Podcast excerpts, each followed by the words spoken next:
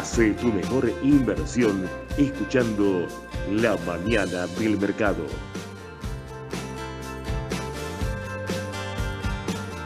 Buenos días, arrancamos la mañana del mercado. En la ciudad de Buenos Aires está todo gris, me parece que se va a alargar a llover un poquitito.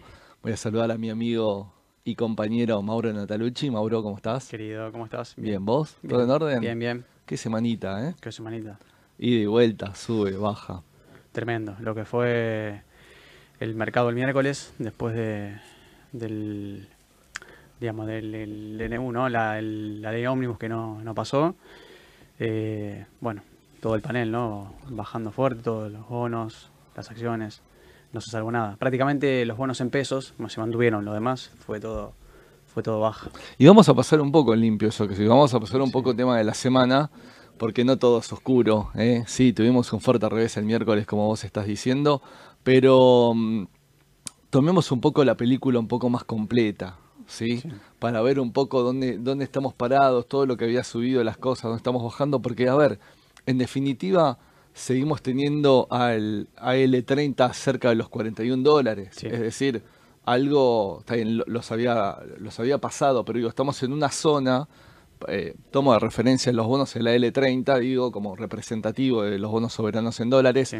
Lo que quiero decir es que estamos en una zona en la cual hace muchísimo tiempo que no estábamos. Es decir, cuando salió el bono, es decir, a mediados de, de- del 2020, 2020, 2020, el claro, 2020 con Guzmán, estaban más o menos 50, Sí. 51, dependiendo un poco el tramo de- de- del bono de la curva. La realidad es que fueron más la baja la tendencia, digamos, eh, totalmente decreciente y marcada a lo largo del tiempo, y me parece que eso se estaba re- revirtiendo. Entonces digo, en este sentido, del otro lado, para que se entienda y tampoco se desesperen, eh, están, están en una buena zona los bonos, están recuperando terreno para mí, más allá de lo que vos estás marcando, que es real y que nadie quiere tener un revés, ¿sí? Pero digo, eh, tomemos un poco la película entera y en ese sentido lo mismo también eh, quiero hablar de los ADRs, Sí. porque seguimos teniendo al, al- al- al, digamos, algunos ADRs que en lo que van en el mes, obviamente, que están eh, en dólares abajo, ¿no, Mau? Sí, sí, están también bastante. obviamente en pesos abajo, ¿sí? Pero sigo teniendo a Galicia desde el primero de enero, que no hace tanto, primero de enero, todavía estamos arrancando hace poquito febrero, un 5% en dólares arriba, a pesar de todo esto y a pesar de la corrección que tiene, ¿sí? Sí. Un banco macro cerca de un 1% arriba en dólares. Eh, obviamente que la mayoría de los activos argentinos están un poco por debajo. Pero digo, no me preocupa tanto, porque muchos están en 0, y algo. Eh, por Sí. ejemplo, obviamente que hay casos más grandes. Pampa, 12% abajo en dólares es lo que va del año, ¿sí? Eh, ayer estuvieron hablando, por, más que nada por un tema de gráfico, de, Pampa, Edu y Sole. A mí, sinceramente, lo sigo insistiendo. Para el inversor que tenga un perfil de mediano o largo plazo, eh, es una oportunidad esto de Pampa. ¿eh? Si bien en el corto ahora no puede superar algún valor, etcétera, me parece que es una empresa totalmente creciente en sus negocios. Desde, desde que la conozco, yo la he empezado a analizar hace muchísimos años atrás. Es una empresa ascendente permanentemente. Me parece que la parte también de, energías en lo que es sector eléctrico va, va, va, va a ser, no digo revolucionaria, pero va a tener un pie bastante arriba, ¿sí? Más allá que la mitad ya de su negocio también es oil and gas, digamos lo que es petróleo y hidrocarburos. Eh, para mí, para el que tiene un perfil de largo, para mí estas cosas en Pampa, para mí es una, una, una ventaja para poder entrar, ¿sí? Obviamente en el corto podemos su- sufrir hasta alguna caída más todavía, no digo que no, eh, pero vamos a los vaivenes. Em, a ver, quiero dejar en claro una idea mía, ¿sí? A ver, Mau, porque em, estos días me estuve conectando, sí, estuve chateando con ustedes particularmente, eh, eh, cuando estuvo, bueno, la mañana del mercado radio, cuando Edu y Sol estuvieron el martes y el jueves. Yo quiero resumir algo porque estuve leyendo a muchos de ustedes en el sentido, y salimos de esto, entramos en los otros, pero entonces, entonces tenemos que salir, entonces tenemos que entrar. Yo voy a ir a un resumen porque creo que esto lo tienen que tener en claro. Batalla ganada por el actual gobierno, mercado alcista. Batalla perdida por el actual gobierno, el mercado va a corregir y bajar. ¿Sí? parece que es algo obvio lo que estoy diciendo, pero ténganlo presente. Esta es la volatilidad que venimos marcando ya desde el año pasado y ni hablar con este nuevo gobierno. Hay un cambio de modelo de país, intentan, obviamente, muchas cosas tienen que salir por ley. Entonces, los vaivenes que van a ir los activos argentinos van a ir por acá. Podemos usar una T para saber por dónde estamos parados en el gráfico. Gráfico siempre hay que verlo, ¿sí? Por una, por una cuestión de entender comportamientos de gráfico. Pero lo que decía la otra vez también Aye, es decir, cuando hay un evento o algo, bueno, vamos a ver qué próximo soporte o qué próxima resistencia aparece. Si tenemos una noticia buena, veamos hasta dónde puede ir el papel, hasta qué nueva resistencia. Si tenemos una noticia mala, veamos hasta dónde puede ir en cuanto a soportes. ¿sí? Pero esto lo quiero dejar en claro, porque la volatilidad es alta. A nosotros también se nos complica a veces hacer un pronóstico en este contexto, porque los libros dicen alta volatilidad no resiste análisis. ¿sí? Tratamos obviamente siempre con las herramientas que tenemos brindar un análisis, por lo menos de números, de tendencias, noticias. Me parece que lo más importante es estar informado con las noticias día a día para ir cuidando las inversiones, ¿sí? Pero este es el contexto actual. Esto es lo que quiero dejar en claro. Es algo capaz obvio, reitero, batalla ganada, mercado alcista, batalla perdida, mercado bajista, pero tienen que tenerlo como un lema en claro para corto y hasta diría en algunas ocasiones, no sé si se, extiende hasta un mediano plazo, ¿sí? sí Porque también es un porto parte del éxito o no, del plan, yo no digo que, estoy ni de acuerdo ni en desacuerdo del plan, digo, es la ejecución de un plan que tiene el, actual gobierno em, en cuanto a ver si eh, tiene palos en la rueda permanentemente o no los tiene, o en algunos casos sí y en algunos casos no. Me parece que el mercado va por ahí, ¿no, Mau? Sí, es un poco expectativa, ¿no? De lo que espera el público que pase, ¿no? De acá. Yo creo que por semestre, ¿no? Se va a ir dando. Argentina, obviamente, que no, no se puede apuntar mucho a largo plazo. La verdad es que es un terreno muy, muy inestable. Bueno, obviamente los inversores ya lo saben. Es un mercado netamente especulativo hasta que no se acomoden las cosas, ¿no? Porque, bueno, sí es que algún día se acomodan. La realidad es que hay que ir llevándolo poco a poco. El mercado ha sido un refugio en cuanto a las acciones, ¿no? 350% más en pesos el año pasado contra una tasa de inflación que ronda más o menos el 200%, un poquito más, interanual. Bueno. Y el tipo de cambio, si no me equivoco, subió más de 180% el financiero. Entonces, ¿qué lógica tiene que el Merval haya subido 350% en pesos? Bueno, evidentemente existe un refugio de capital en las acciones argentinas. Y como bien decís vos, hay empresas como Pampa, como IPF, ¿sí? que tienen su negocio bastante bien plantado, sólido, y que también dependen del país, porque la realidad es que la tasa de interés de Argentina va y viene, la prima de riesgo país, que es lo que mueve en definitiva el precio de los activos, va y viene. Pero claro, el negocio de las empresas me parece que, está bien, digamos, tiene buenas perspectivas de ingresos, de retornos. Entonces, el, problema es que tienen que son argentinas y están, están acá. Entonces, tiene más que ver con eso que otra cosa. Entonces la gente, el público inversor, va a buscar acciones más allá de que dice, bueno, necesito deshacerme de los pesos. O voy al tipo de cambio, se voy al dólar o voy al mercado. Y creo que fue un poco lo que pasó y lo que vimos y lo que venimos viendo en el Merval en estos últimos, te diría, años. Sí, bueno, lo, aclarábamos acá, creo que bastantes veces lo dijimos, si, si tratamos de buscar en la historia contextos inflacionarios, y, la bolsa, que fue lo que pasó, bueno, en, muchos casos se reiteraba que la mayoría de los papeles habían sido como un refugio, como un bien más ajustado, que se iba ajustando por inflación, más allá de la performance de cada una de las compañías, ¿no? Que eso te va a variar un poco en qué porcentual, si mayor que una que otra, pero generalmente siempre fue así. Pero bueno, reitero, me parece que seguimos con idas y vueltas, vamos a tener capaz más días como el del miércoles, y también vamos a tener más días de euforia como ha pasado también en, desde mediados de enero, cuando empezaron a subir los bancos más que nada fuertemente. Sí. Entonces, tenemos que saber que vamos a lidiar con esto. Para algunos, en algún momento también, creo que solo el mercado pasado, el, año pasado lo decía, hay contextos en los cuales el mercado no es para todos, ¿sí? Eh, o, trato de buscar un activo o algo bien conservador, o hay que saber con lo que estamos jugando, ¿sí? con lo que estamos lidiando en este contexto que no es de estabilidad, porque hay una transformación, porque hay un cambio, y estas cosas pueden suceder. Pero bueno, quería arrancar la mañana del mercado radio hoy viernes, terminando la semana con este mensaje, con este lema, que lo tengan ahí bien en clarito de, cómo va a ser el futuro, porque a veces predecir para adelante va a ser bastante complicado y reitero, esto, ¿no? Esta frase que, que, dije antes, ¿no? Batalla ganada, batalla perdida, va a ser eh, el lema de, los próximos meses. Y tema dólar, porque el dólar está empezando a volver previo a los niveles del revés de la ley ómnibus, ¿sí?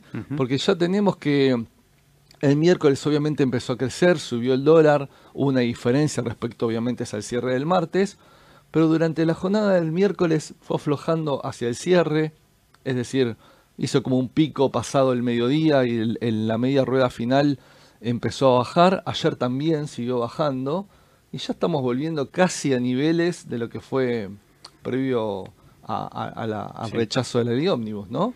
Sí, exactamente. Bueno, esperábamos el miércoles un, un salto del tipo de cambio, así como también una baja en todo el panel del Merval y de los bonos dolarizados. ¿sí? Como te decía antes, lo único que no bajó el miércoles fueron los bonos en pesos, ajustados, los CER, dólar link, duales, en general no bajaron, algunos puntualmente sí, pero en general el panel no.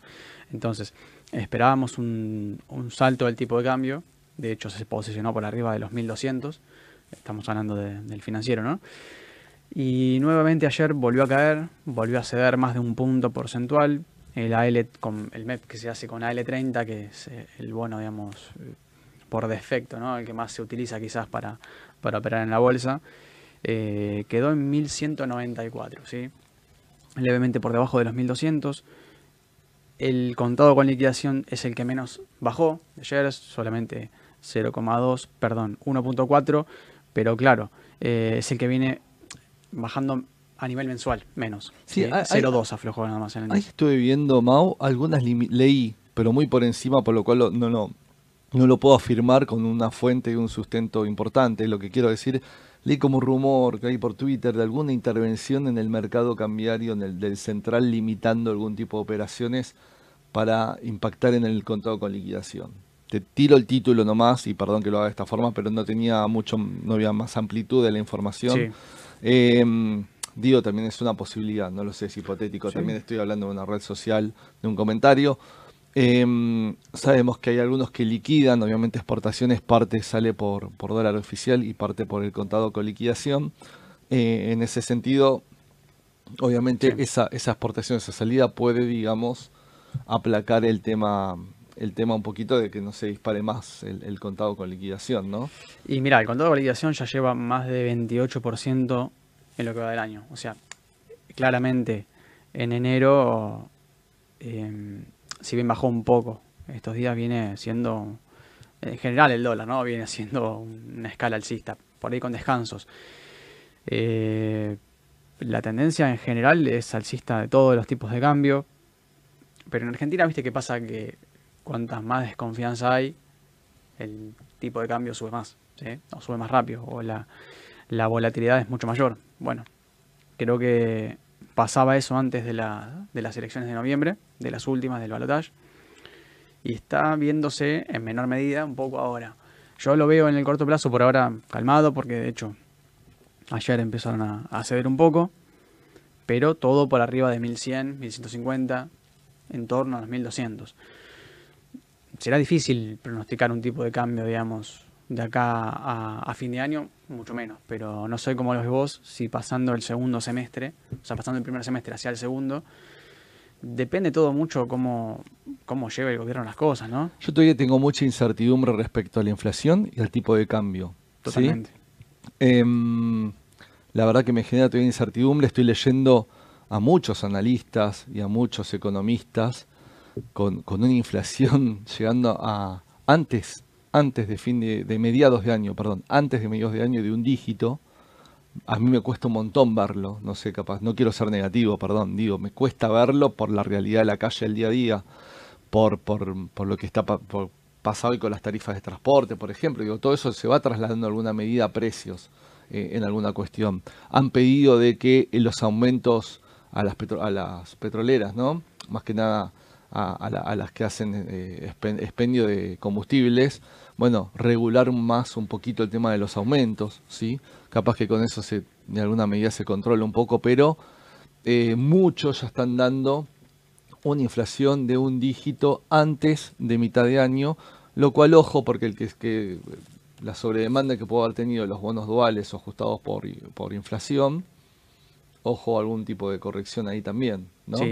Em, antes de seguir con, el mercado local, porque vamos a seguir hablando del mercado local, porque vinieron números de Cresud, sí, porque hay rumores de números de Aluar, aunque acabo de entrar a la Comisión Nacional de Valores recién mientras que hablaba Mau, y todavía no encontré la publicación del balance, sí, eh, pero sí tenemos de Cresud y así día vino Irsa y vamos a estar hablando de eso. Los quiero invitar a que manden audios, ¿sí? Al 11 5527 0400 queremos sacarlos al aire, queremos escucharlos, así que mm, en un ratito vamos a estar mandando algunos audios y, contestando acá con Mauro. Volvemos al mercado. Em, sí, comparto un poco lo que estabas comentando, Mau. Eh, reitero, ojo también el tema este de, demasiada expectativa en algunas cuestiones. Eh, yo iría más cauto, seguiría totalmente diversificado la cartera eh, estaba hablando ayer con unos clientes que, diversificaron bastante, bonos soberanos, bonos ajustables, CEAR y acciones argentinas, que esto lo veníamos hablando ya desde hace más de un mes, y, fue al que, al que menos le impactó la parte negativa. Eh, te, lo puedo llegar a decir.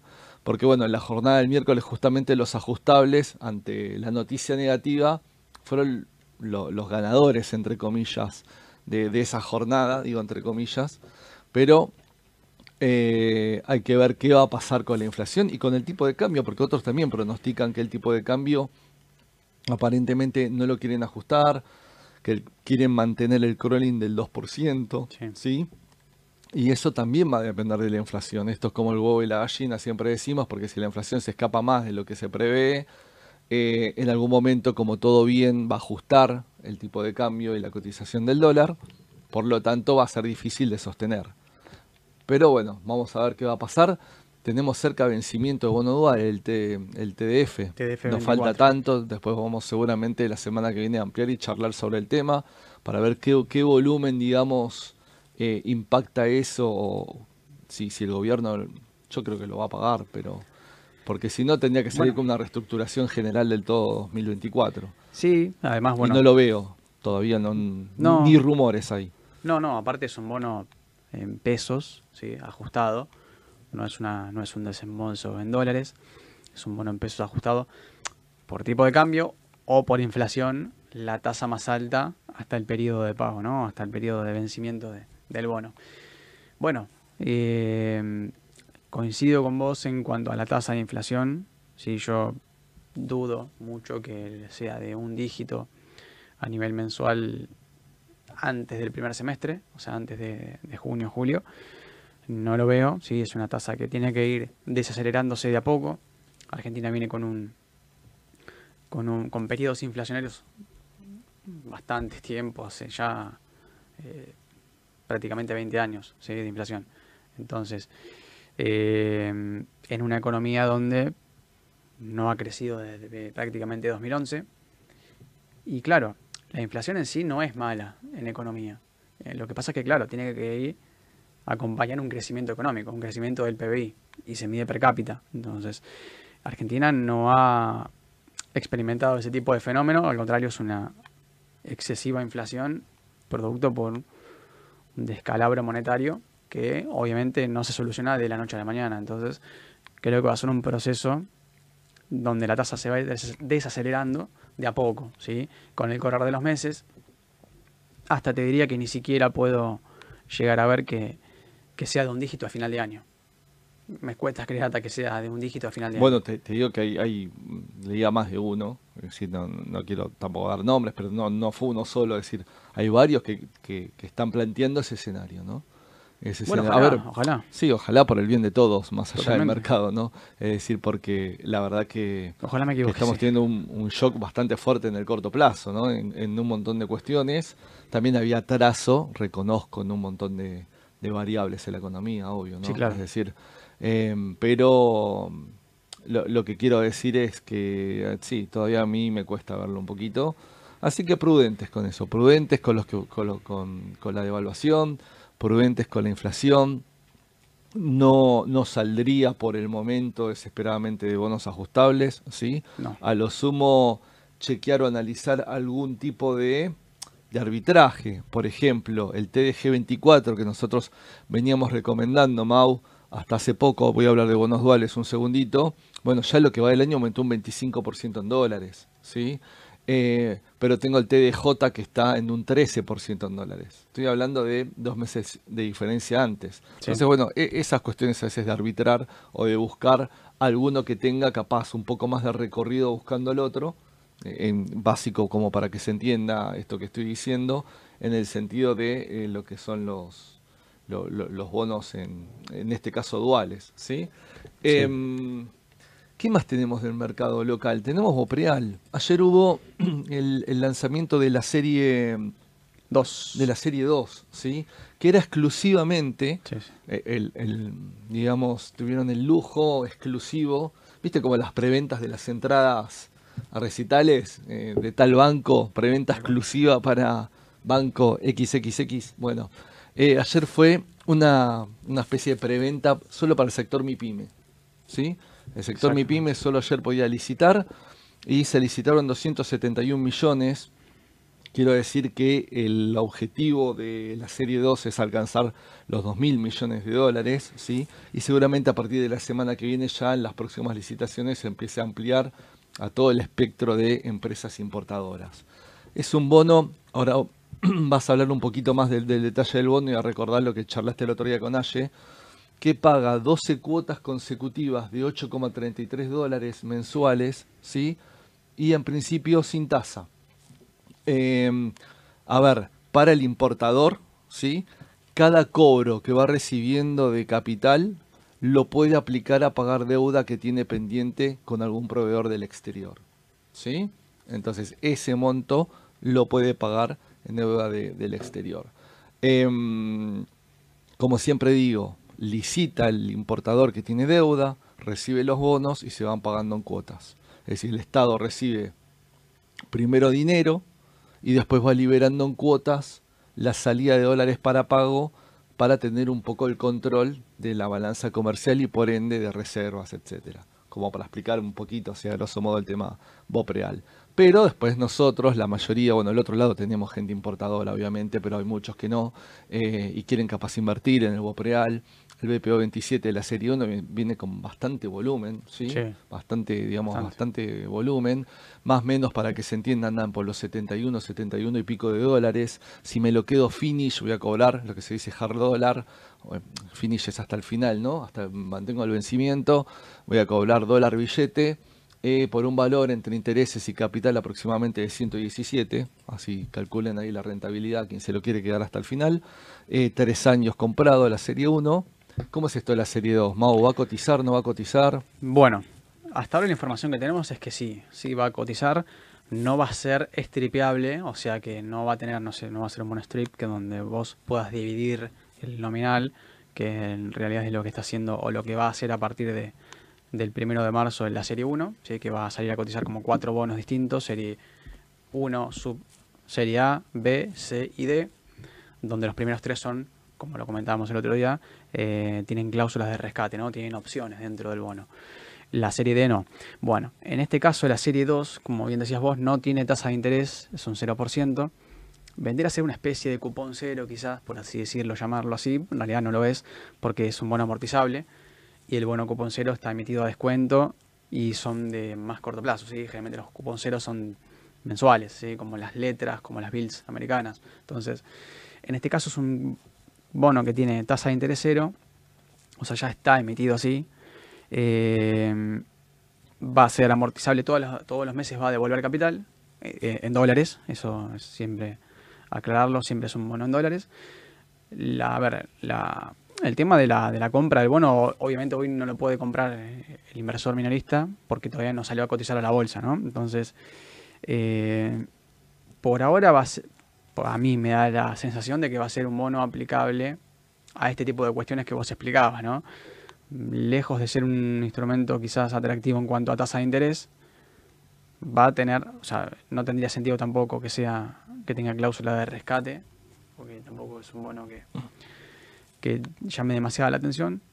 Eh, y bueno, nada, el vencimiento es en junio, fines de junio del 2025, sí. bueno que prácticamente cotizará un año.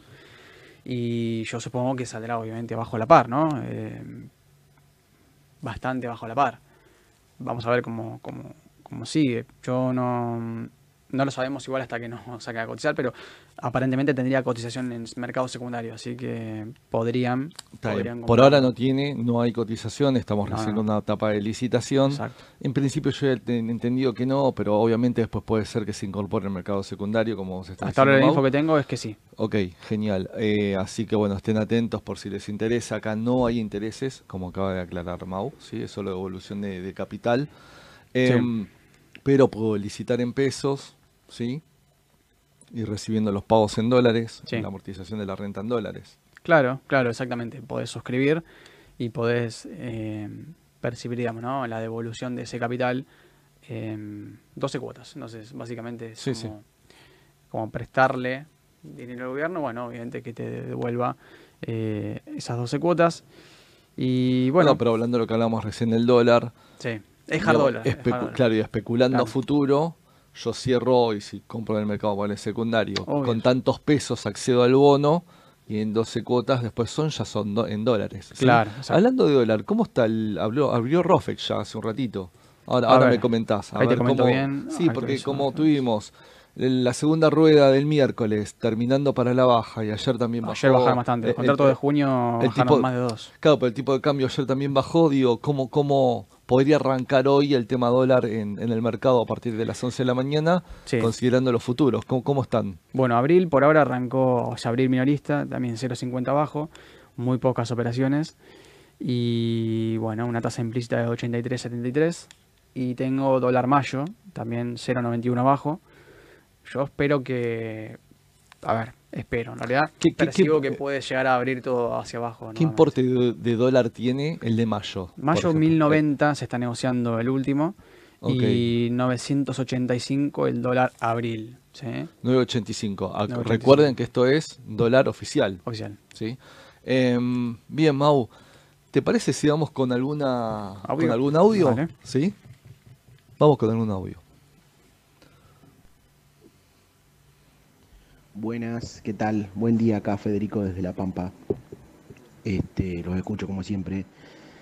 Eh, nada, eh, gracias a, una intuición, me fui antes de que pasara lo de esta semana, me fui de Argentina, digamos, de todo lo que es papeles de Argentina, y me quedé con los bonos. Eh, tenía bastante diversificado de AL30, AL29, tenía TDA24, DICP y la verdad que la baja no me afectó tanto gracias a la diversificación. Mi pregunta es em, en cuanto a los CDRs, eh, hoy tengo una gran exposición en vista y necesito salir porque necesito el dinero para comprar algo.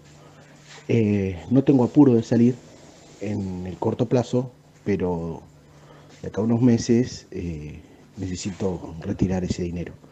Eh, me gustaría que analicen la, eh, el papel, a ver cuál es el soporte esperable máximo donde yo pueda eh, salir. Necesito ese consejo nomás, de acá a dos meses, si es posible. Bueno, bueno, gracias Federico por tu audio. Saludos a toda la gente de La Saludos. Pampa, sí, como el resto de, de- de todas las provincias que, que del interior nos siguen. Eh, esto del interior también nos moviliza mucho y, y, generó muchas cha- charlas internamente en, en Bursátil, por eso estamos arrancando de gira y próximamente, en breve, Eduardo Fernández, Soledad López van a estar por Córdoba en esta primera locación, digamos, y obviamente seguirán con más. Eh, A ver, tema vista. Yo voy a dejar ahora seguramente Mauro, mientras que hablo, va, va a estar mirando un poquito gráfico para ver justamente tu, tu pregunta. Primero quiero dejar algo en claro del tema eh, gráfico, del tema Vista. Vista no es una empresa de muchísimos años en el mercado, es relativamente nueva, ¿sí? Y muchas veces el tema de, las herramientas que uno puede aplicar en el análisis técnico se va fortaleciendo y es mucho más enriquecedor con eh, un lapso de varios años, ¿sí? Al ser también una empresa relativamente nueva, claramente su tendencia es alcista, pero también porque ha sido exitosa en poco tiempo la compañía y en sus números los ha demostrado. A veces vista bien el balance y baja un poco, sí, últimamente.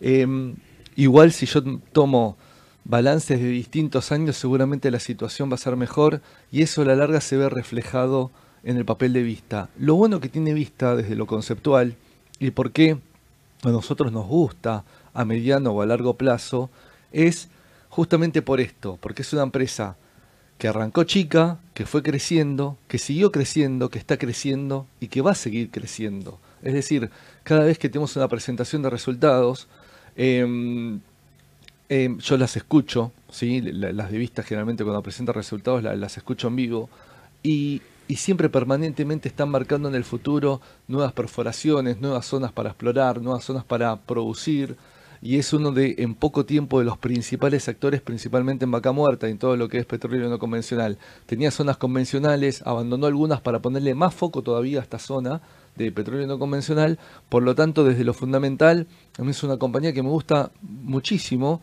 eh, cada vez mejor desde lo técnico, lo profesional, desde el sector. Obviamente su CEO es una persona con mucho conocimiento, know-how, como se le dice en el mercado, eh, ha sido CEO de IPF, ¿sí? Eh, entonces, eh, es una compañía que yo creo que podemos tener eh, algunas lágrimas en el corto, algún llanto con alguna baja, pero a la mediano a largo plazo a mí me gusta. Y también lo que se le suma vista, como a todas las petroleras del mundo, ¿sí? es el efecto cotización barril del petróleo. La cotización del barril de, del petróleo marca mucho el, el reloj de las empresas digamos, petroleras en el mundo. ¿eh? Si pasa con Chevron y con Exxon, que tienen números sólidos y muchas veces bajan porque baja el barril de petróleo, solo por eso. De hecho, si nosotros agarramos gráficos comparando el comportamiento del barril del petróleo con el ETF, por ejemplo, el XLE, ¿sí? que tiene a, las principales petroleras, más que nada de Estados Unidos, que operan allá y con una ponderación importante de Chevron y de Exxon, el comportamiento es, no digo similar, pero es muy parecido. En, la parte de tendencia es muy parecida. Entonces, eh, siempre también eh, el tema del barril del petróleo es un es una es un, digamos un, una variable que incide también en la cotización, en este caso también de vista. Respecto a lo que preguntaba ahí Federico, ¿estuviste viendo algo, Mau, del Sí. tema soportes resistencias? Sí, bueno, lo que él preguntaba era un nivel de resistencia, no de soporte, porque él tiene que Sí, sí, vender. resistencia, Eh, exacto. Él tiene que vender y la zona de resistencias claramente está en 33 dólares, es un bastante marcado triple techo, con debilidad tanto en MACD como en otros osciladores en cuanto a divergencias. Entonces, yo calculo entre un 4 y un 8% más de baja, hasta niveles de 28.50, 27.20, quizás hasta un cierre de gap. Eh, presenta una debilidad de tendencia, sí, ojo. Eh, en el mejor de los casos son 4% más abajo y de hecho en el pre está bajando un poquito más hoy. Yo si tuviese que tomar una decisión y necesito vender sí o sí, a ver, punto, primero entre paréntesis, vamos en paréntesis, yo coincido Sí. con vos, a largo plazo me encanta, ¿eh? yo mantendría, si no tengo necesidad de vender no vendo. Ahora, si yo tengo que vender sí o sí, y es el momento de vender claramente ahora. Ok, Y la respuesta es vender ahora. muy, muy buen dato, Mau, muy buen dato. A ver, obviamente siempre aclaramos el análisis técnico, tanto también el análisis fundamental, pero el análisis técnico es una herramienta, es una herramienta más Sí. para tomar decisiones. Obviamente no, no, no es absoluta y es el oráculo perfecto, porque también eh, se ve afectado por miles de variables la cotización del papel, ¿no? Pero es un dato muy importante lo, lo que estás diciendo de- del nivel de resistencia y de la tendencia de corto que estás viendo en este momento, como para que Sí. ahí Fede pueda tomar una, una decisión. Espero que, que haya servido eh, eso. Y vamos a pasar para cerrar Argentina. Vinieron, sí, vino el balance de eh, Cresud. Y hace dos, tres días atrás vino el de IRSA. ¿Por qué hablo de IRSA? Porque, eh, voy a darle acá mis apuntes, porque IRSA, digamos, obviamente es bastante fundamental en los números de Cresud consolidados. ¿sí? Cresud tiene el 55% de IRSA en este sentido. Y lo bueno de estos primeros balances, ¿sí? ahora vamos a hablar de Cresud y de IRSA, es algo que voy a dejar en claro de entrada para que se entienda, para que entren y busquen y vean, ¿sí? los voy a invitar a hacer tarea, a, ver balances adentro de Comisión Nacional de Valores, ¿sí? ahí obviamente es el, el lugar, nuestro órgano de contralor del mercado de capitales, en donde los emisores tienen que subir obviamente de manera trimestral sus balances eh, hay por buscar empresa, uno pone la empresa que quiere y puede ver en sus balances. No es necesario ser contador, si no busquen, hay generalmente un anexo que habla de moneda extranjera. ¿Y por qué voy a hablar de esto? Porque el balance de Cresud y de IRSA estuvo con una alta incidencia de los pasivos en dólares y los activos en dólares. Y ojo con esto, porque nos puede marcar el reloj de los próximos balances que vienen. ¿sí? A ver, ¿Qué quiero decir con esto? Por ejemplo, voy al caso de IRSA. IRSA tiene resultados operativos, márgenes y una EBITDA bastante adecuado. ¿sí? Em, estoy hablando de que el balance que presentaron es de diciembre 2023, que es de dos meses porque ambas empresas cierran en junio. ¿sí? Y el aumento de ventas fue solo del 1,5% de IRSA. 1,5% comparado con el mismo semestre del año 2022, ¿sí? del cierre del 22.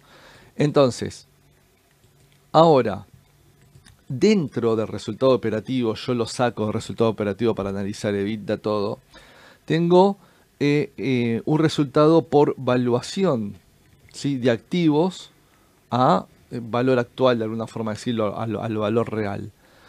IRSA es una empresa, para que entendamos, netamente inmobiliaria. Hace desarrollos inmobiliarios, ¿sí? Y tiene alquileres comerciales. Alquileres comerciales, estoy hablando principalmente de los shopping más grandes de la Argentina. Todos los altos, shoppings importantes en el interior del país, etc. El dueño es IRSA. Estoy hablando del alquiler del metro cuadrado comercial en un shopping, lo cual es, digamos, es, parte de su negocio, y de desarrollos inmobiliarios, en los cuales también alquila, hay, hay el sistema de oficinas, etcétera, pero principalmente ahí vamos a encontrar venta de, inmuebles. Bueno, eh, en todo esto los ingresos fueron 1,5 pesos mayores, pesos comparables y ajustables, ¿eh? quiero dejar en claro esto, ¿sí? Es decir, cuando comparo con el ejercicio anterior, ese ejercicio anterior está a hoy ajustado por inflación. Bien. Em, ahora, eh, ¿qué es lo que pasó? El resultado neto fue de 22.300 millones de IRSA. ¿Sí? Em, entonces, por un lado, que tuvo IRSA, que también lo vemos en el balance consolidado de Cresud, que ahora voy a hablar en un ratito. Tengo por un lado el revalúo de activos, entendamos que los inmuebles es un mercado que cotiza, de alguna forma decirlo, en la práctica en dólares. A mí las normas contables me habilitan que si tengo informes de idóneos, por ejemplo, no sé, dos o tres informes de eh, inmobiliarias, etcétera, con valores de realización en dólares, yo puedo reevaluar mis activos. Eso le generó un resultado importante positivo a IRSA. ¿Sí? por la revaluación de activos vinculados al dólar ante el aumento del dólar. El balance lo tenemos en pesos. Recuerden el tema de eh, el dólar oficial hacia cierre de año. Ahora, también por otro lado, tenemos que ver los pasivos en dólares. Acabo de hablar de los activos, los pasivos en dólares todo el endeudamiento en dólares que tengan las empresas también va a ser un resultado de incidencia negativa para los balances. ¿sí? Entonces, quiero aclarar esto por la incidencia que tienen los números. ¿Qué pasó con Cresud? Bueno, Cresud tuvo una caída de ventas del 2,6%. ¿sí? Tengamos en cuenta ahí que eh, la parte obviamente de granos tuvo un ingreso un 15% menor. Obviamente la campaña sabemos que no fue buena en total. eh, en estos dos meses. Obviamente era un residual de stock de parte del de, que faltaba liquidar y algo de cosecha fina, pero digo, obviamente con, mayor impacto de soja, de hecho lo que fue maíz fue positivo, ¿sí? por lo que estaba viendo en el balance de Cresud. Em, una caída del 2,6% en eh, de ventas. Ahora, el resultado operativo, que era lo que hablaba antes, consolidado y con incidencia, digamos, de, IRSA, fue de 206.385 millones, contra un negativo de 52.810 millones del mismo periodo del año anterior. Menos 52 más 206. Fíjate la amplitud y la brecha y cómo la incidencia de resultado financiero, en este caso, resultados financieros, resultados por tenencia, revalúos, ¿sí? Eh, diferencias de cotización. Armo este conjunto porque no es la actividad principal de la... Va, por, esto es discutible, pero digo, la, compañía una se dedica al, campo y la otra se dedica al negocio inmobiliario, de una forma de decirlo. Podés jugar y entender lo que parte de ese negocio también es un tema de dólar y cotización. No digo que no, pero digo, es un, resultado muy fuerte, netamente derivado ¿sí? de las posiciones en dólares. Esto, esto lo quiero recalcar. Obviamente después de esos... Em, es más, de esos 206.000, te estoy hablando que 140.000 son por estos resultados. Yo lo sacaría del análisis operativo y del análisis de EBITDA, como siempre digo, porque para mí yo lo mando más como una diferencia de cambio, pero sí incide al tema del resultado final.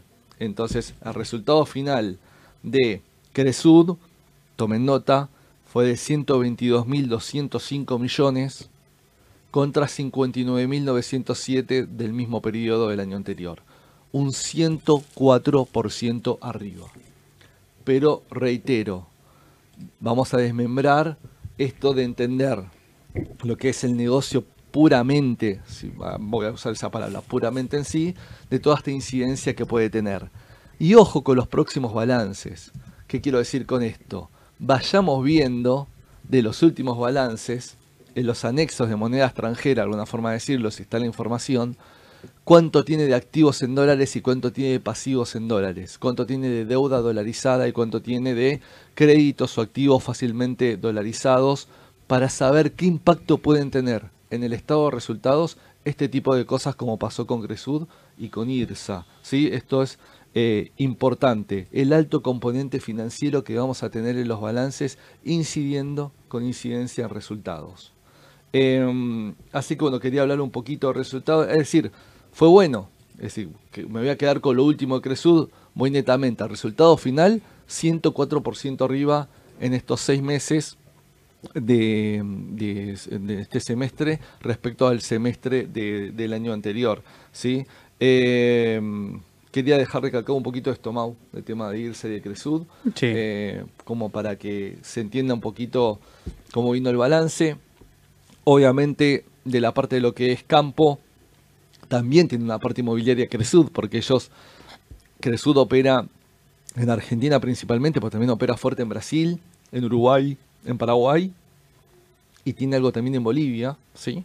Eh, hay campos que son propios para producción, hay campos que son propios para venta, es decir, inmobiliario rural, diríamos, y eh, hay campos que también alquila, decir, hay campos que, arrienda, digamos, como para, su producción.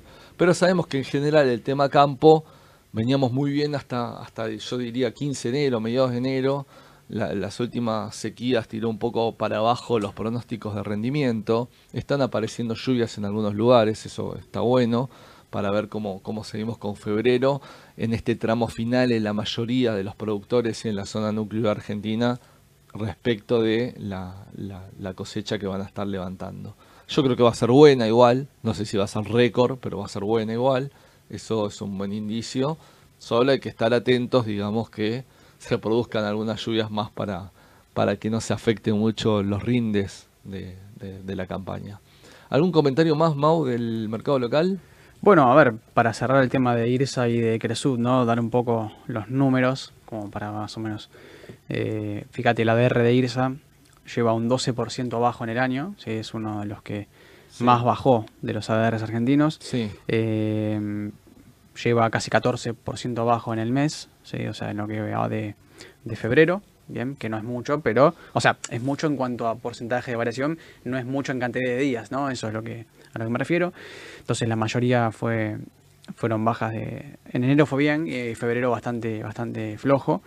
Y bueno, en cuanto a Cresud, lleva casi un 12% en lo que va del mes, en estos, estos- estas ruedas hasta ahora, y 15% tomando enero y lo que, lo que tenemos de febrero. Entonces, abajo, ¿no? Siempre también negativa. Creo que, bueno, si no me equivoco, Cresud de los ADRs es el que más bajó junto con Transportadora del Sur, TGS, en Estados Unidos. Sí. Eh, bueno, el ADR, por si no lo saben, Creci eh, es el de Cresud En Estados Unidos. en Estados Unidos, Creci con Y. Y bueno, IRS es el de IRSA. En, en el ADR pueden mirarlo directamente en el gráfico, pueden buscarlo así. Así que bueno, es un poco cerrar todo el análisis eh, fenomenal de, de Fundamental en cuanto a, a los negocios de IRSA y Cresud, que son dos empresas que me gustan. Me gustan a mí particularmente, yo los tendría en mi cartera a largo plazo. Y voy a aclarar algo del tema banco hipotecario, que también estuve viendo las charlas, así cerramos Argentina, Sí. hablamos un poquito del exterior. Mucha gente pregunta sobre el banco hipotecario, pero no está, no estaba en el listado de privatizaciones del Congreso. Bueno, igual ahora del Congreso ya se tiró para atrás. El tema de banco hipotecario estaba en el DNU, ¿sí? en el decreto reglamentario, la eliminación de la ley de empresas mixtas. ¿sí? Quiero ir por eso, es decir, estaba, era un componente del DNU. Empresas mixtas son aquellas que tienen capital del Estado y capital privado. Claro. IRSA tiene, creo que era el 30%, ¿sí? de banco hipotecario. Y el resto es un fideicomiso, no me acuerdo el nombre, fideicomiso del fondo, de no me acuerdo no sé qué, pero para pasar el limpio, que es un 40%, un poco más del 40 creo que era, sí, eh, los fiduciarios de ese fideicomiso son el Estado argentino y Banco Nación. Entonces, la pregunta es de que, bueno, ahora se tiró para atrás el tema de las privatizaciones, etcétera, no estaba en el listado de, digamos, del Congreso porque ese era exclusivamente de las empresas públicas, 100% públicas, no mixtas. La parte mixta estaba en el DNU, ¿sí? Con la derogación de la ley de empresas mixtas. Entonces, hay que ver el día de mañana sigue habiendo todavía chances o potencial de que posiblemente la parte pública de banco hipotecario pueda ser privatizada. Si el 30% de las acciones ya lo tiene IRSA, capaz, habría que ir a detalle, pero por una cuestión también de derecho de preferencia, posiblemente, y yo le veo alta probabilidad también, hasta desde lo práctico, que pueda quedarse con parte mayor del paquete accionario de la compañía. ¿sí? Banco hipotecario, 30% lo tiene IRSA, IRSA el 50% lo tiene Cresud, 55%. Digo, para tener toda esta cadena de relaciones y que la tengan presente. Vamos al mercado de afuera, Mau, ¿eh? que nos queda no mucho tiempo. Vamos al mercado de afuera. ¿Y qué tenemos del mercado del exterior? A ver, del mercado del exterior tenemos que los índices no paran de bajar. Vamos por una quinta semana, De subir. Más de un mes. Lo bajaste de subir. Bueno, no paran de subir, perdón, tenés razón. Ya no sé me que estaba- me Eh, estaba es- hiperventilando. no, es el, el- Ah. el- el inconsciente reprimido mío de que baje un poquito para poder entrar en algunas cosas, ¿no? Da- Deme un poco de lugar de entrada. Dios. Entonces es como que, viste. Así como quedaron ustedes, quedé yo. No, Así. no, me sale ese- esa cosa de deseo capaz.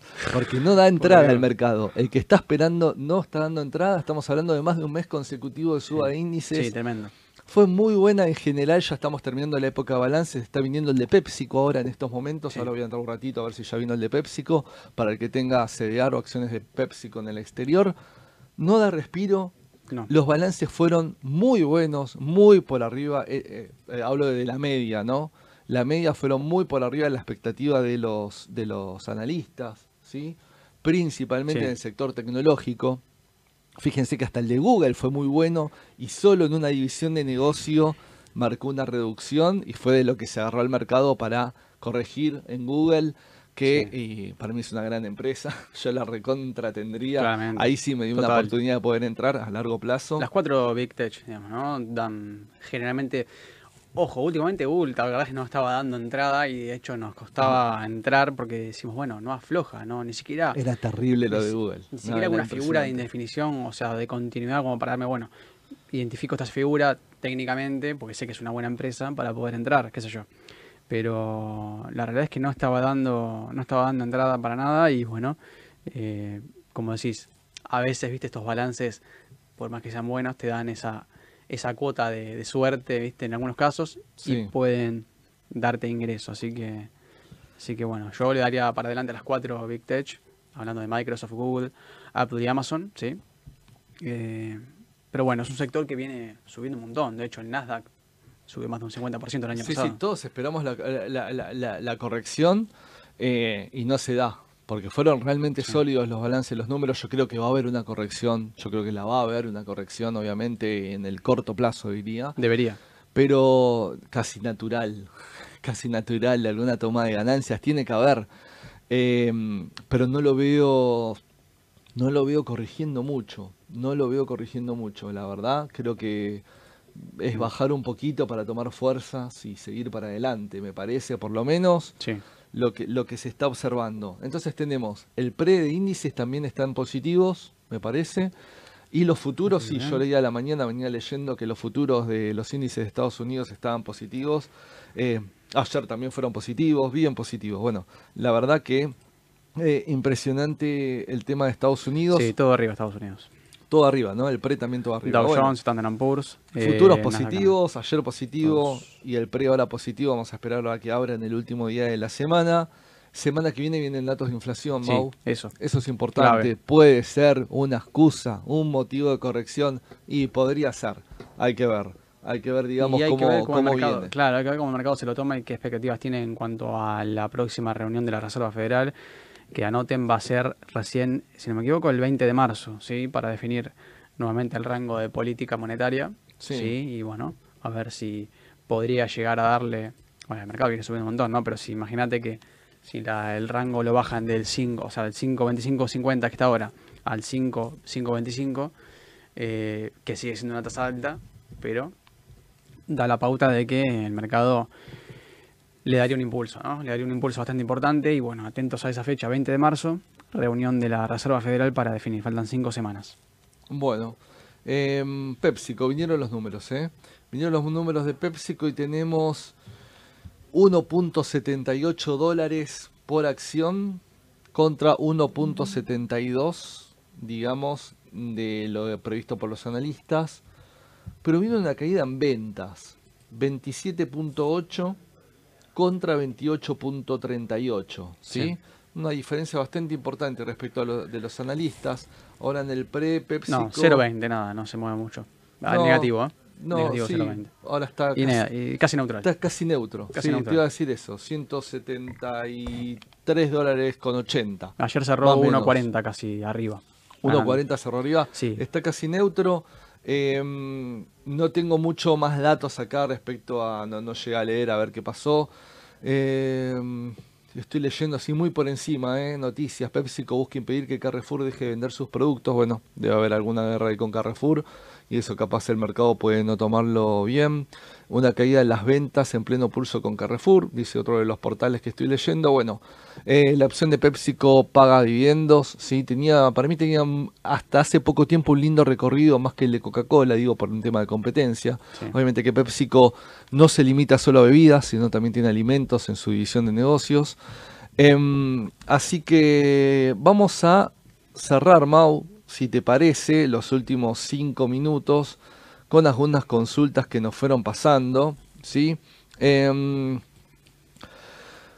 Héctor Garrido, buenos días Ale Mau, ¿cómo ven las acciones de banco hipotecario? ¿Van a seguir cayendo? Y el L30D, bueno, reitero Héctor, esto un poco como arrancamos hoy el programa de la mañana del mercado, me parece que va a ir un poco también a los vaivenes de, lo que decía antes, ¿no? De, los triunfos o derrotas políticas, eh, de las medidas económicas, un montón de cuestiones, aunque sí obviamente el panel general es mucho más susceptible a altas subas y a altas bajas después, ¿no? El volumen que se opera es menor, y ante menor volumen la volatilidad es mayor. ¿sí? Entonces, Eh, el tema del panel general, ahí con cuidado. Para algunos es fantástico que esto sea así. Está el que está permanentemente con la pantalla atrás, eh, tradeando, es una forma de decirlo, con el panel general. eh, y le encanta la alta volatilidad y estas amplitudes tan grandes. Hay otros que no, que buscan algo más de mediano a largo plazo. Me cuesta mucho el mediano a largo plazo en el panel general por estos temas, ¿no? Porque se puede poner de moda un papel por muy poco tiempo, como pasó con Carboclor, como pasó con también con hipotecario, Sí. como pasó, bueno, la que se sostuvo bastante el año pasado fue Semino en ese sentido, ¿sí? Em, que ya tampoco está listo, ya está, ya salió de la moda. Bueno, Volta, subió Eh, muchísimo en el año. Sí, bueno, Habana. Habana, 270%. Habana igual se sostiene. Yo en Habana sí veo un fundamento a, a largo mediano plazo, pero obviamente el volumen de negociación también es bajo y puede incidir, ¿no? Sí. Eh, banco hipotecario no es de los bancos con mejor rentabilidad. Siempre su fuerte ha sido justamente el negocio hipotecario, el cual está, digamos, muerto. Siempre digo lo mismo en el en, en la competencia de mercado Banco Nación, Banco Ciudad y en tercer lugar estaba siempre históricamente hipotecario, eh, buqueando, como se le dice ahí en sus activos créditos hipotecarios. Es un crédito bastante muerto en los últimos años. Si el día de mañana reactiva un poco esta parte del crédito, Banco Hipotecario va a tener una ventaja competitiva respecto a otros bancos, me parece, en este sentido. Pero pasa también, también por la expectativa que había de privatización, ¿sí? que ya lo charlamos hace, hace un ratito. Bueno, eh, Admiral Concentración también nos preguntaba por Banco Hipotecario. Eh, ¿Cómo fue el balance de Cresud? Nos decía Javier, bueno, algo estuve comentando por arriba, ¿sí? No solo el balance de Cresud, tengan en cuenta los balances futuros, activos y pasivos en moneda extranjera, principalmente en dólar, por el tema del aumento del tipo de cambio, ¿sí? Y resumiendo, posiciones pasivas más altas, la pérdida por diferencia de cambio en el estado de resultados va a ser mayor. Em, energéticas a largo plazo, nos dice Juan Jiménez, hay que bancarlas y no vender en este momento de bajas. Yo creo que sí, es muy particular, capaz que no todos estamos de, acuerdo en ese sentido. Eh, ayer eh, Edu y Sole marcaban de Pampa el tema de un poco la saturación y de salir y que preferían respecto a otros. A mí Pampa al revés, yo la veo capaz que a mediano o largo plazo, por fundamentos hablo, ¿eh? y esto creo que también Edu y Soli coinciden, digo, pero eh, como oportunidades capaz para entrar, si no podía haber entrado antes, ¿sí? Me parece. Em, Juana Maidana, la acción de Meta está para comprar. Mau, ¿cómo la ves Meta? A ver, eh, bueno, a ver, la realidad es que todo lo tecnológico me gusta, sí, había subido muchísimo con el tema de, de, de los resultados, sí. Sí, Eh, me cuesta ver ahora un precio de ingreso, de compra. En el pre está todavía subiendo, sube ahora en el pre-market. La realidad es que después de semejante gap, tendría para continuar. Tampoco son precios de, bueno, son oportunidades para entrar. Y hay que ver, porque primero hay que ver cómo se comporta. Van 2, 3, esta es la quinta rueda después del gap que abrió. Yo esperaría en ese sentido, técnicamente hablando, ¿eh? Sí, no, estoy hablando de lo fundamental, estoy hablando de lo técnico. La tendencia era impecable y se separó del gráfico. Habrá una, una ruptura del gráfico y hay que ver cómo se comporta a partir de esa ruptura del gráfico. Siempre los gaps eh, suelen ser, digamos, puntos de quiebre, justamente, ¿no? Son puntos de quiebre en un gráfico, más allá de que continúe la tendencia o no, porque hay diferentes tipos de gaps y pueden ser de continuidad como puede ser también de ruptura. En este caso a mí me da la sensación de que puede llegar a ser de continuidad. Esperaría quizás un precio un poquito más bajo para poder entrar. yo también. Yo iba, iba a terminar, iba a opinar lo mismo como terminaste vos recién. Esperaría un poquito para entrar. Con obviamente la salvedad de poder quedar más fuera ¿eh? y no poder entrar. Em, yo creo que si el mercado corrige Mau, bueno, eh, Meta va a estar entre, entre el globo de lo que corrija un poco como para dar alguna entrada. Sí. Ojalá la dé. Los números fueron muy, muy sólidos los de Meta, muy sólidos, muy buenas perspectivas, ¿sí? Eh, el mercado, obviamente, el inversor tomó vista de eso y empezó a entrar y eso hizo que suba, que suba el papel. 10 y 44, nos queda un minuto nomás. Última pregunta, Germán Peralta. Hola. ¿En cuál tier un bono ser empieza a ser más conveniente que un plazo fijo en UVA? A ver, esto mm, voy a dar mi opinión y vas a cerrar vos, Mau, con este tema. Plazo fijo UVA, nosotros sabemos, es un producto netamente de renta fija. Yo hoy ya sé predeterminadamente cuánto voy a estar cobrando en el futuro. ¿sí? Solo en el caso de mantener finish hasta el final un bono, una letra, etcétera, puedo estar comparándolo de igual manera equitativa con un plazo fijo. Ahora, si yo voy a tener un bono para de alguna manera tradearlo o bancarlo un tiempo y venderlo en el- comprarlo en el mercado secundario y venderlo en el mercado secundario, ahí estoy sumando el factor expectativa del inversor, ¿sí? en el cual incide la cotización del mercado secundario. Y esto obviamente también hablamos al principio del programa del tema de inflación y evaluación y expectativas, en lo cual hay que estar atentos. Yo no saldría todavía, eh, reitero lo mismo, de bonos ajustables, tendría solo una parte en mi cartera, nada más, tampoco estaría full, pero eh, a veces para comparar justamente la TIR te- tenemos que, estar en igualdad de condiciones y, no se va a dar si tu objetivo, depende un poco de tu, objetivo es mantenerlo en, en largo. Eh, ¿No, Mau? Sí, a ver, un plazo fijo hoy entiendo que son a 180 días, entonces vos tenés que comparar básicamente con un bono a 180 días, o lo más cercano posible a 180 días. ¿eh? A ver, eh, por ejemplo, por ejemplo, si vos tenés, no es que vos comparás el bono por la TIR, la TIR es meramente matemática, ¿sí? en este caso, porque la TIR es solamente el numerito que te muestra vos, que equipara el flujo de fondos que se percibirá con el bono, o sea, el- la rentabilidad, digamos, todo el flujo ajustado a una tasa y el precio. Si el precio está demasiado alto, obviamente que la TIR es negativa para descontar todo ese flujo. Entonces, eh, yo lo que haría, a ver, no se sabe en realidad, no hay, no hay una respuesta para eso porque no tenés una, una inflación certera, ¿sí? Yo no sé cuándo va a ser el pico máximo de inflación, dentro del primer semestre o el segundo semestre o quizá el próximo año, no se sabe. Entonces yo lo que haría sería comparar, o sea, bonos comparables, siempre hay que comparar bonos comparables en cuanto a la maturity, ¿sí? Si en este caso tenés 180 días de plazo fijo, bueno, busca un bono que sea eh, similar en cuanto a esa madurez. Entonces ahí sí podés llegar a comparar. Más allá de eso, yo creo que todos los bonos del 2024 están sobrepreciados justamente porque el mercado tiene expectativas de una mayor tasa de inflación. Ahora, si la inflación dentro de esos 180 días empieza a ceder, si no digo que empiece a bajar, pero por lo menos que se estanque la tasa, bueno, estos bonos probablemente empiezan a bajar de precio porque la gente se lo va a sacar de encima. Claramente. Entonces, bueno, ahí sería la respuesta un poco de última, escribinos y, y te aclaramos mejor el tema. Germán, espero que, aunque sea una parte ahí, te haya quedado contestada la, la- la pregunta. Bueno, quiero saludarlo a todos, sí. Que tengas un buen día, Mauro. Que tengan un buen día ustedes. Igualmente. Estamos terminando la semana, fin de semana largo de carnaval. Nos estamos viendo de nuevo con la mañana del Mercado Radio el próximo miércoles. Nos pasamos unos minutitos, pedimos perdón. Así que saludos a todos y hasta luego.